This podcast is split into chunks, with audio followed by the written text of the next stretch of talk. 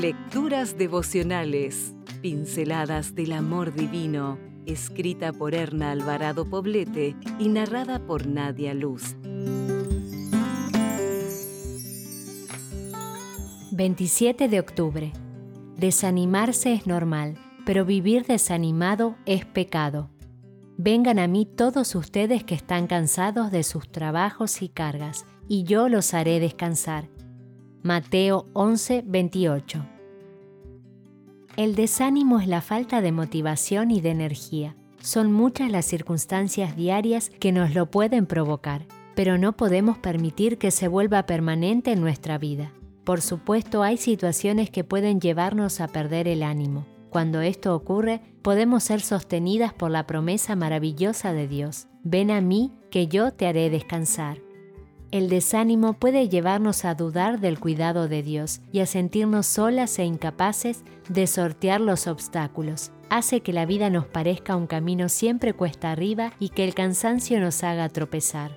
Nos hace sentir que caminamos por un desierto interminable que nos agobia, hasta convencernos de que no podemos continuar. Eso es parte del precio que pagamos por vivir en un mundo alejado de Dios. No obstante, hacer de esto un estilo de vida nos lleva a perder el sentido de gratitud y esto ofende a Dios. Esfuérzate y sé valiente. Fue el imperativo de Dios para Josué cuando invadido por un sentido de incapacidad se detenía para no ir en pos de la conquista de la tierra prometida.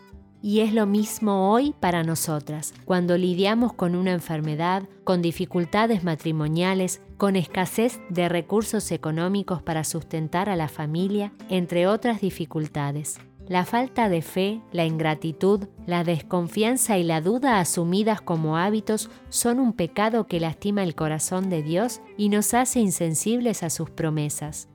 Josué reconoció y obedeció la voz de Dios. Nadie podrá hacerte frente en todos los días de tu vida. Esfuérzate y sé valiente. Nunca se apartará de tu boca este libro de la ley.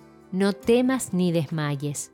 Las indicaciones dadas a este siervo de Dios son las mismas para ti, que vives intentando conquistar la tierra prometida. Para vencer el desánimo, sigue estos consejos de Dios. Esfuérzate, las ganas surgen con la ayuda de Dios y con decisión. Sé valiente, la fuerza de Dios está contigo. No desmayes, si te cansas, reposa en el regazo de Dios y sigue adelante. Ten valor y firmeza, no desistas, la salida está cerca cuando sigues la dirección indicada por Dios.